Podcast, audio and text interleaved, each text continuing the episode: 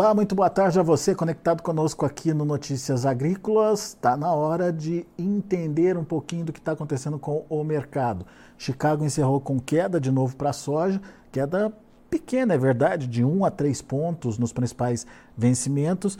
Mercado ali tentando se equilibrar, girando em torno ali daqueles 13 dólares por bushel. Uh, amanhã tem relatórios, né?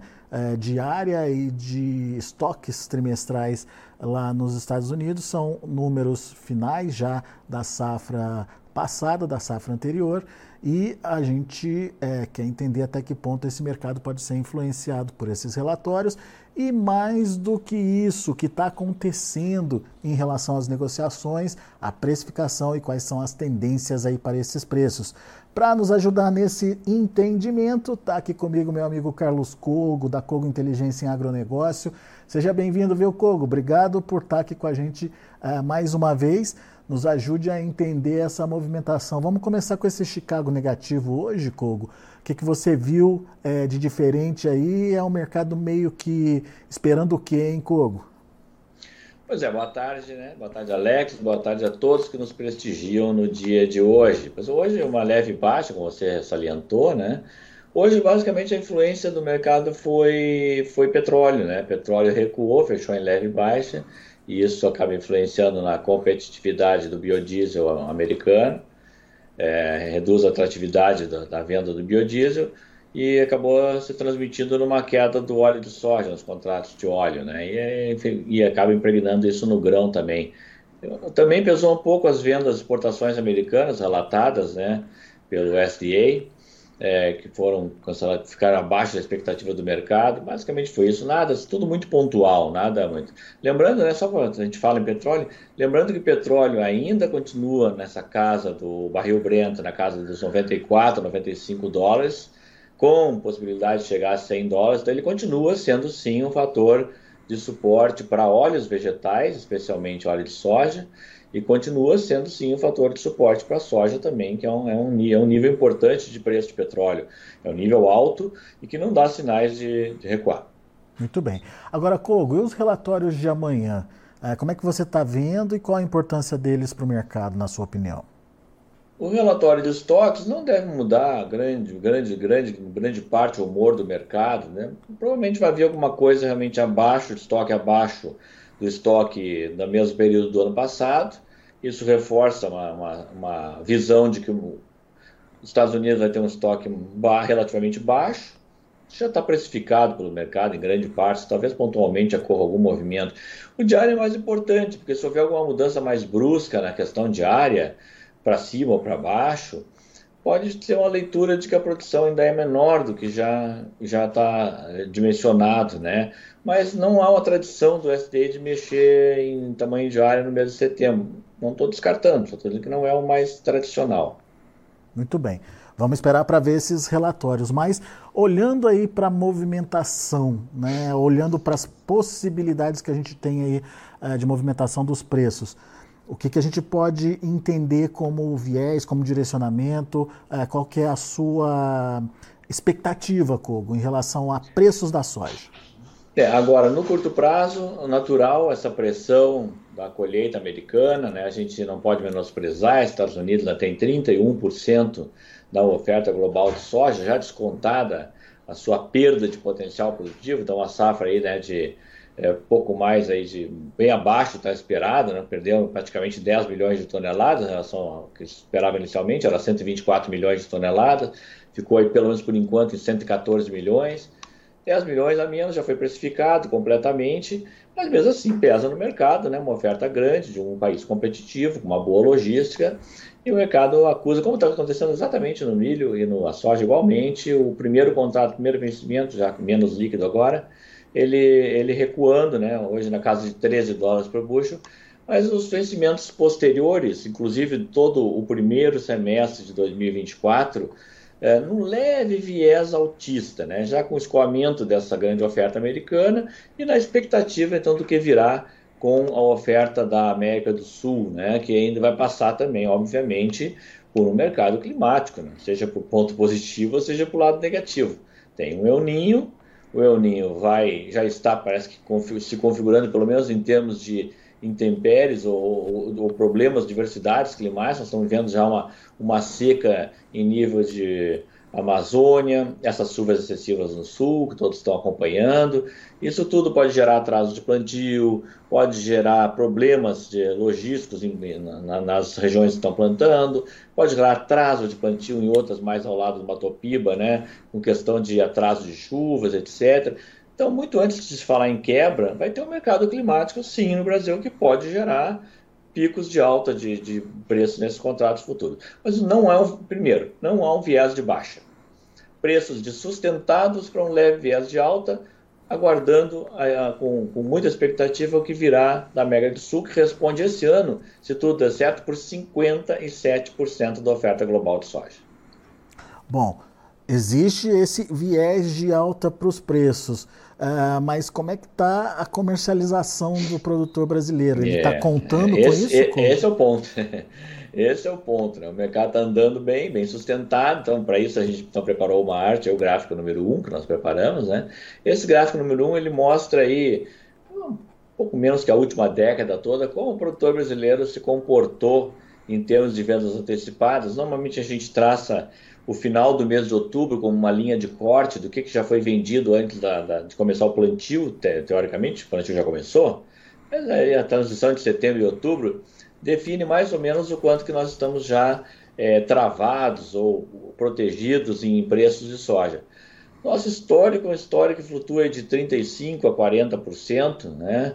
É, o, o ano passado foi o nível mais baixo dos últimos oito anos, apenas 27% da soja vendida antecipadamente. Estamos em torno de 24% agora. Eu estou colocando uma estimativa mais uns 2% no, no próximo mês. Pode ser um pouco mais, mas o fato é que vai ficar entre 26%, 27%, muito, muito otimismo, 30%, que é um nível muito baixo ainda. Ou seja, o produtor brasileiro está entrando novamente na temporada 2023-2024 bastante desprotegido, sem ter travado preços de uma parte relevante da sua safra. Muito desigual isso entre os estados, está mais avançado no centro-oeste, está muito mais atrasado no sul e no sudeste. É muito desigual, mas individualmente, para cada produtor, o que vale é estar sem nada coberto, estar sem nada protegido, é um risco estratégico imenso se é. considerarmos o perfil de prêmios para o ano que vem. O engraçado, né, Kogo, é que uh, a gente sempre viu o produtor trabalhar com a última memória, com a última lembrança dele, né? E a última uhum. lembrança dele foi de uma, um início de safra de aperto grande nas cotações, de quedas significativas aí nas cotações, e parece que isso não está sendo levado em conta de novo pelo índice que você mostrou aí de comercialização. Perfeito, é isso mesmo, não está sendo levado em conta. Porque, novamente, né, a gente que está sempre fazendo palestra, sempre viajando em várias regiões, o que, que a gente ouve? É, e a gente também contesta, também pergunta, questiona, né? O que está fazendo, então, o produtor ainda não decidir? Na verdade, é sempre de novo, é novamente, como você bem destacou, é novamente, ou esperando uma alta mais forte do dólar, ou esperando uma alta das cotações futuras de Chicago, ou esperando uma melhoria dos prêmios dos portos brasileiros por enquanto, nenhuma dessas três coisas está no radar. O dólar está realmente subindo aí, né? Já chegou aí durante as sessões, as últimas sessões, bater 5,15. Temos aí, parece um panorama de um dólar de 5, até com um viés de uma, uma alta aí no curto prazo. Mas não vai fugir muito disso. Não, não compensa o risco que está se correndo de novo. Então, o produtor parece que você tem razão. Ele geralmente olha, ah, se errei ano passado, vou fazer uma estratégia diferente esse ano. Erraram ano passado, e parece que estão prestes a cometer esse mesmo equívoco na próxima temporada. Mas, ô Kogo, as cotações ou o que está sendo oferecido para o produtor não é interessante nesse momento? Eu, eu, é, é, essa é uma pergunta que eu acho que o próprio produtor assim ele, ele acaba tendo que responder isso, porque se coloca para ele. Ele talvez faça a leitura de que não é. Mas não, a leitura que tem que se fazer é o que, que é interessante. É interessante uma cotação que realmente é, cubra os custos operacionais, os custos efetivos de produção, não estou falando de custo total, custo de, de gasto mesmo, gasto efetivo de, desembolsado, isso é que importa. E essas cotações futuras, Se você jogar esses contratos para 2024, fizer uma média, elas remuneram, elas vão deixar uma margem bruta de torno de 34% para o produtor do Cerrado, com base do cálculo em Mato Grosso, em torno de 45% para o Sul. Margem bruta, margem líquida é menor, é uma margem em torno de 11% para o Cerrado, em torno de 16% para o Sul. São boas margens, umas margens menores que de 22, margem de 21, 22, 22, 23 também. Uh, de, em relação, desculpa, 20, 20, 21, 21, 22. De 22, 23, a margem foi menor. Ela está crescendo a futuro. Então, parece que, olhando o seguinte, friamente, parece que uma margem crescendo no futuro ainda não é atrativo frente a uma margem espremida de 22, 23, que mostrou erros de estratégia e isso não está sendo suficiente para estimular o produtor a fazer uma posição mais ampla. Eu não estou falando de novo no generalizando aqui, porque eu conheço casos de produtores que já estão aí cobertos entre 40% a 45% de sua safra, o que é um nível bastante interessante, é o recomendado, inclusive fazendo contas, nós fizemos com alguns produtores, a consultoria que não atende praticamente quase produtores, né? é muito raro uh, nosso, nosso ambiente, ambiente corporativo, mas a gente tem contato, e a gente, algumas desses clientes, grandes corporações, têm fazendas, e eles têm uma estratégia dentro do mais recomendado, aquela coisa bem racional, eles estão fixando entre 42% e 44% da safra futura, cobre os custos variáveis, e estão ficando numa situação confortável depois de, com o resto, então, administrar essa venda ao longo de 2024. Muitos deles também têm armazenagem própria, então não precisam vender no período de colheita. Vou fazer uma, uma comercialização que eu chamo de padrão, no bom sentido, né, estratégica, e que vai ser, com certeza, vai ser bem sucedida, né?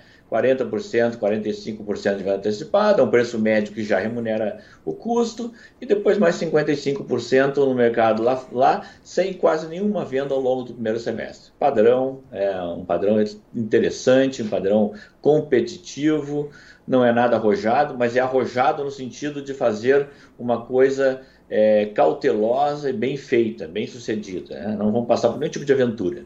Isso aí. O Kogo, tem um gráfico de preços aqui de cotações futuras com a comparação Isso. com a média de 10 anos.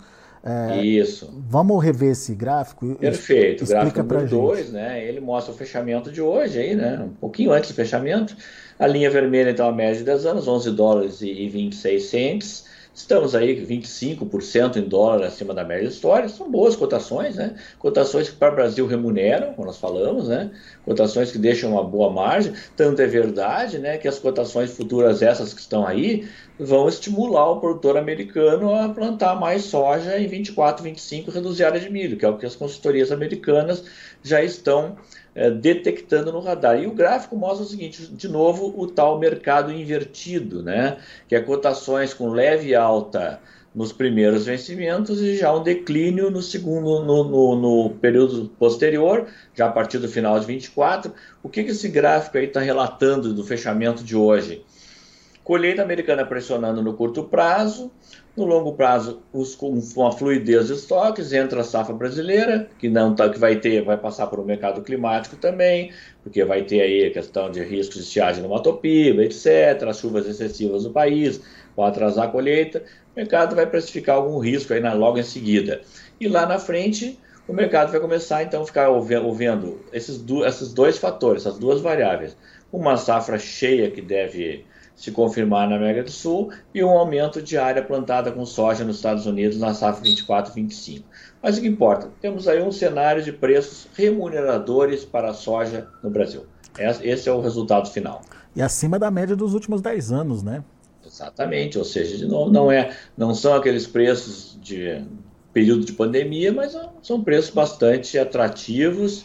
Como eu disse, são tão atrativos que mesmo para produtores que têm custos mais altos, que são os norte-americanos, vão estar atraídos a trocar milho por soja. Muito bem. O, o, o Kogo, daí a gente se questiona né, sobre o risco desse, desse atraso na comercialização, né? É, por que, que o produtor não está indo adiante? E daí o que mais a gente se preocupa, é, queria até que você me corrigisse se, tivesse, se eu estiver errado, é com o prêmio, né? Porque não foi o preço em Chicago que caiu, foi o prêmio que derrubou o valor em real da soja recebida pelo produtor na última safra. Né? Perfeito, né? perfeito, isso mesmo. E só lembrando, né?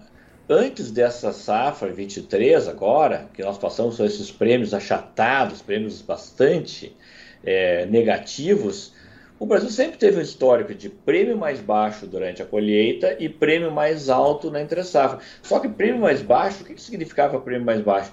Prêmio, assim, o Brasil com prêmio de 40 cents, 30 cents positivo, positivos na colheita, e depois um dólar positivo na entre-safra, 80 cents positivo, um dólar e 50 positivo. Isso tanto na pandemia como antes da pandemia. A última vez que nós tivemos prêmio negativo, só olhando a série histórica aqui, foi em março de 2021, ainda já em pandemia.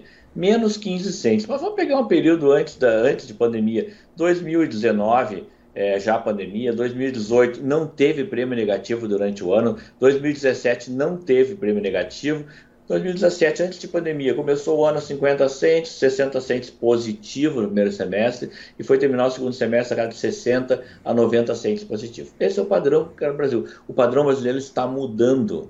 Nós tivemos prêmios negativos durante julho, janeiro, março, desculpa, fevereiro, a, até praticamente aí é, março, a, julho, agosto, ano que vem. Acho que podemos usar o gráfico número 3 para ver isso, né? Mostra a partir de março. O gráfico número 3 ele mostra os, os prêmios que já passaram, já tem as médias construídas. Média de, nós começamos, o prêmio começou a declinar em fevereiro ficou negativo já em março deste ano. E ficou negativo até agosto. Foi ficar positivo agora em setembro, em 50 centes positivo. Outubro também finalizando 50 centes positivo. Não é nem mais longe daquele 1 dólar positivo, 90 centes que se teve nos últimos anos. E esses negativos que nós tivemos esse ano, eles só aconteceram nesse mesmo nível há 19, 20 anos atrás. É quando toda a estrutura, tudo era diferente, portos, tudo.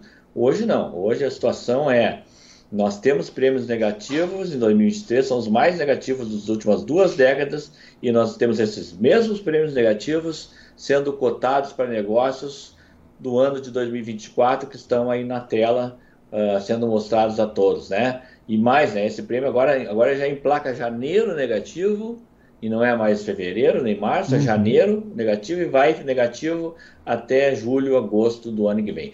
É certo que os preços brasileiros sofrerão deságios no início todo o primeiro semestre de 2024, porque o produtor não está fixando suas vendas e não está sinalizando para o mercado que haverá de novo oferta concentrada do Brasil nos primeiros meses do ano. Se ele antecipasse a comercialização dele, essa preocupação com o prêmio diminuiria, Kogo? De certa forma, sim, porque é, o, o próprio. Aí que é um pouco mais talvez difícil de explicar para todos que estão nos assistindo, mas a gente vai tentar, é que ao sinalizar para o mercado que eu tenho, por exemplo, vamos supor que eu tenho 45% da safra brasileira travada, que, eu não, que o produtor não vai precisar fazer essa venda no spot, assim, por necessidade em janeiro, fevereiro, março, abril. Se o mercado tem essa sinalização, ele vai imaginar que a oferta brasileira não será elevada no mercado disponível no spot nos primeiros meses do ano. Então, os próprios prêmios que vão sendo negociados entre comprador e vendedor já vão ter uma outra dinâmica. Já não vai ter esse caráter especulativo é, baixista para prêmio se você sabe que o produtor não vai ser um grande vendedor no período de colheita. Como o mercado sabe ao contrário, ele começa a precificar o prêmio negativo já pressupondo que vai acontecer o quê? Vai ter problemas de logística, vai ter alta de frete, vai ter demora de embarque, vai ter fila de caminhão nos portos, os navios de, de, de murras, multas exageradas por vários dias é, esperando por carga e descarga.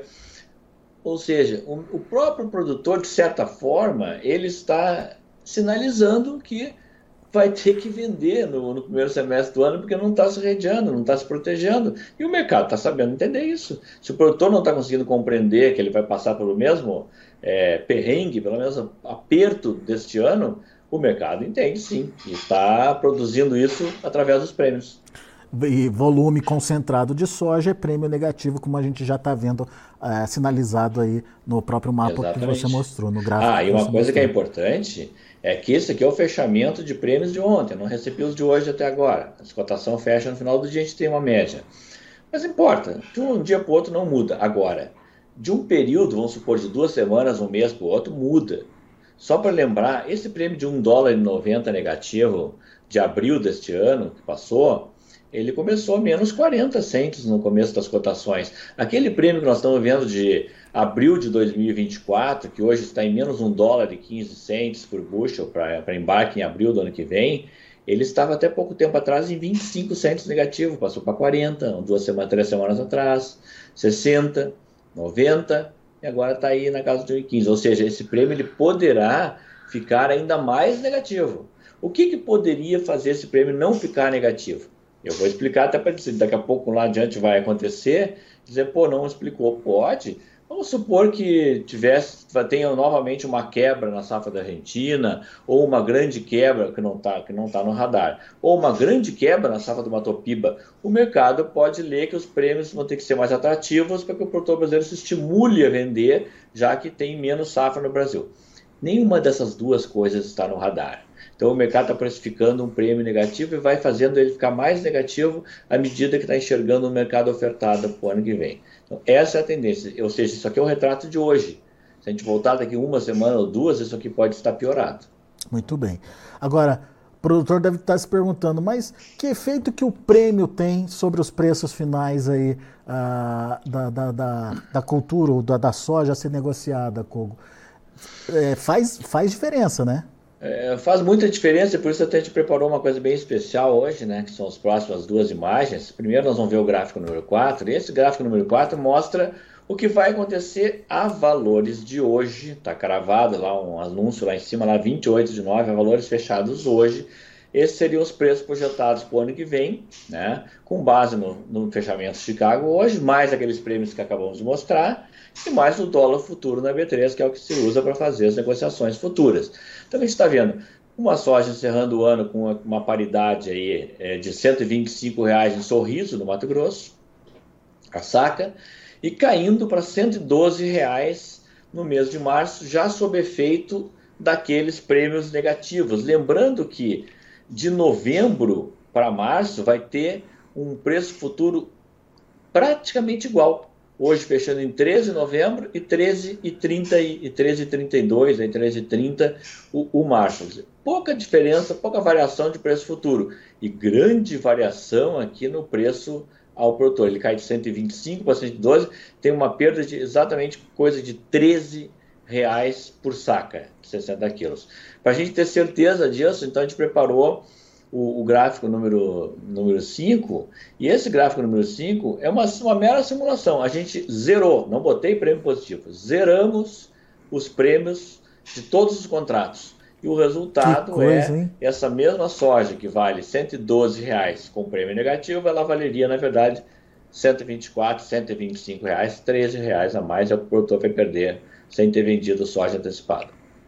Que coisa, hein? É, é uma, é uma diferença significativa e como que o prêmio mexe no valor final recebido pelo produtor. Né? Exatamente. Né? Você veja que esse gráfico sem prêmios, ele é um gráfico que espelha exatamente o mesmo movimento do mercado futuro. Ele vai subindo lentamente ao longo de 2024 e depois recua lá adiante, lá nos vencimentos mais longos. Quer dizer, é um, um preço que oscila inclusive pouco. Né? A gente pode dizer que é um pouco, né? um preço que fica numa faixa, numa banda, aí, um range de 120 a 125 reais. É é, ou seja, é uma previsibilidade de preço bastante interessante. Agora, onde bota prêmio nisso aí? Acabou-se a previsibilidade, acabou-se um pedaço interessante da margem, né? Inclusive, será, quem sabe que essas 13 reais não são a margem de alguém por aí? Inclusive inverte a tendência, né? exatamente inverte a tendência. Ao invés daquele mercado né, baixista ali na, na, colheita, fica um mercado sustentado na colheita, que é um histórico do que o Brasil tinha no, 10 uhum. anos atrás, 15 anos ou até 5, 6 anos atrás, quando tinha mais vendas antecipadas, tinha uma safra menor, é claro, mas pressionava menos o sistema portuário, o sistema logístico, é, com volumes muito menores, claro, então os prêmios não tinham essa negatividade, ficavam levemente positivos, depois ficavam mais positivos no interessavam. Isso é normal que aconteça e é bem-vindo, não há nenhum problema com isso. O anormal, ou inesperado, ou prejudicial é quando nós temos esses prêmios extremamente achatados para baixo, negativamente, nos períodos de, de, oferta. Isso é muito ruim. E, de novo, vou dizer mais uma vez que já disse aqui: isso é bom somente para os compradores, que acham isso sensacional. É, verdade, compra soja mais barato, com deságio claro. aí. É maior o lucro deles, né, Kogo? Exatamente, exatamente. É. O comprador não tem nada a ver com isso, porque ele já precificou o prejuízo dele de tempo de carga, de navio demorado, está precificado no prêmio. Então ele, ele paga o que vale a soja. Muito bom. Kogo, o nosso chat está aberto aqui para perguntas e a Camila ficou. É, te, tem uma dúvida aqui, a Camila Domingues. Okay. É, você falou da questão da, da, do mercado durante a pandemia, né? E ela quer saber o que, que aconteceu durante a pandemia que uh, o valor da soja acabou fugindo aí da normalidade do mercado. É a pergunta da Camila. É, assim, não, na, na, boa pergunta, Camila, boa pergunta, excelente pergunta. Lembrando que não foi só a soja, né? Foi assim, as commodities, não só agrícolas, inclusive, né, durante a pandemia, commodities agrícolas, minérios, petróleo, tudo subiu, né? Porque havia problemas de logística no mundo, os fretes marítimos explodiram, não havia contêineres para transportar mercadorias, não havia pessoas para fazer as operações, quer dizer, houve uma disrupção nas cadeias produtivas, uma alta do preço dos insumos, fertilizantes subiram junto com as commodities, né? Aço subiu junto, eh, fretes, tudo subiu, quer dizer, aquela disrupção das cadeias, da, da formação das cadeias produtivas não, não se desenrolou da, da maneira correta e o mercado precificou com alta de preço generalizada em todas as commodities. Né? Então esse foi um efeito, um efeito da pandemia que vai ficar marcado na história realmente. É, e o Brasil se aproveitou desse momento. Ah, sim, isso é muito importante. O Brasil se consolidou como maior exportador de grãos do mundo foi no período de pandemia. Uhum. O Brasil assumiu a liderança das exportações agrícolas de grãos no mundo foi na temporada 22-23 e vai na temporada 23-24 renovar a sua liderança como maior exportador de grãos do mundo. Ele vai exportar 156 milhões de toneladas de grãos entre soja, milho, arroz, trigo e outros produtos. Ou seja, a, a pandemia que foi ruim para todo mundo, trouxe uma, uma, um ganho para o Brasil como fornecedor confiável, continuou embarcando mercadorias, continuou fornecendo para o mercado internacional, apesar de todas as dificuldades, e esse mercado não foi perdido, ele foi conquistado e foi mantido. Agora nós estamos entrando numa colisão, uma rota de colisão agora, que a gente pode começar a colocar em risco os mercados conquistados, à medida que esses problemas logísticos, eles não vão fazer, Alex, que o Brasil deixe de exportar, mas eles estão tirando competitividade do Brasil, estão tirando o preço do exportador. Então, quando o preço futuro de uma commodity cai, e o lucro cai também, e o prêmio derruba mais ainda esse preço, você prejudica um lucro que poderia ser até interessante, porque 13 reais por saca é ou não interessante? Eu pergunto aos produtores que estão assistindo a gente, é ou não interessante? Faz ou não faz diferença? Se faz diferença, vai fazer diferença no cálculo de cada um. Qual é o sintoma disso? Nós vamos ter o, depois de três anos de área crescendo vigorosamente no Brasil, área de soja crescendo 2 a 2 milhões e meio de hectares numa safra para outra, nós estamos caminhando para uma safra onde a área de soja vai crescer 400 mil hectares. Ah, não é pouco? Não, não é pouco, mas é muito pouco frente ao ritmo que a gente vai mantendo. É, é um sintoma de que nós já estamos batendo a água no nariz em termos de logística e de infraestrutura. É.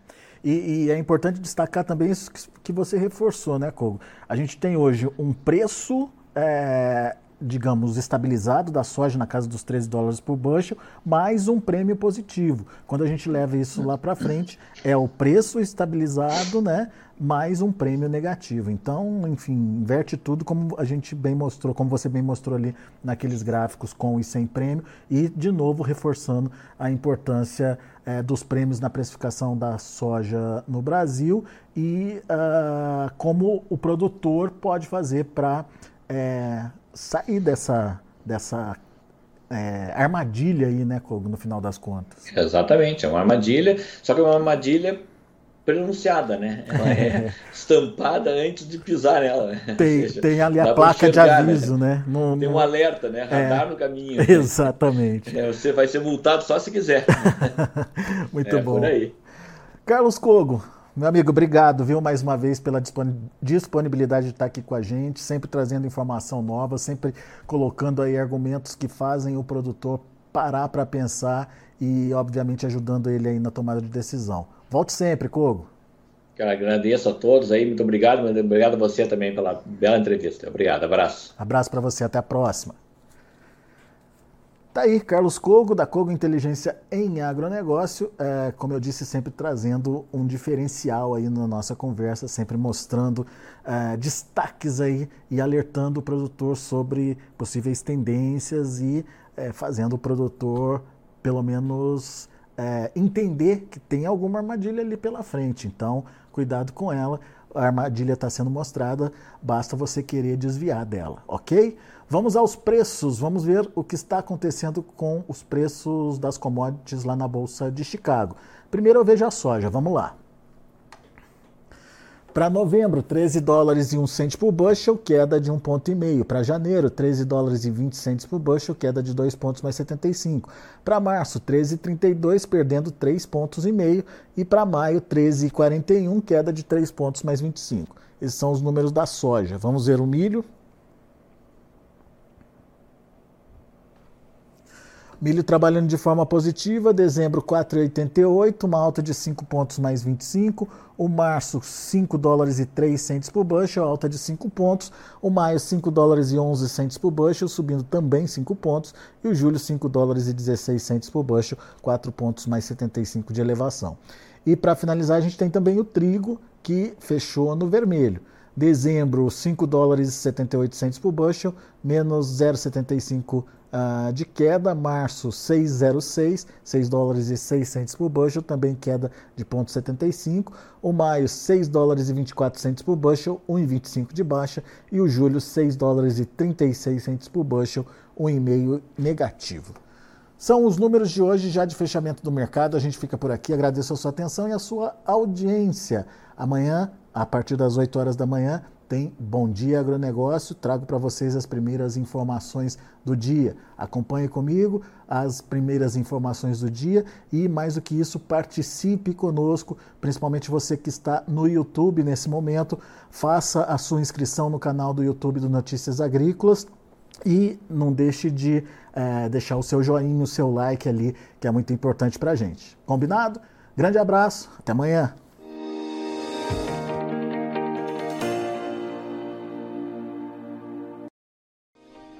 Se inscreva em nossas mídias sociais. No Facebook, Notícias Agrícolas. No Instagram, arroba Notícias Agrícolas. E em nosso Twitter, arroba Norteagri.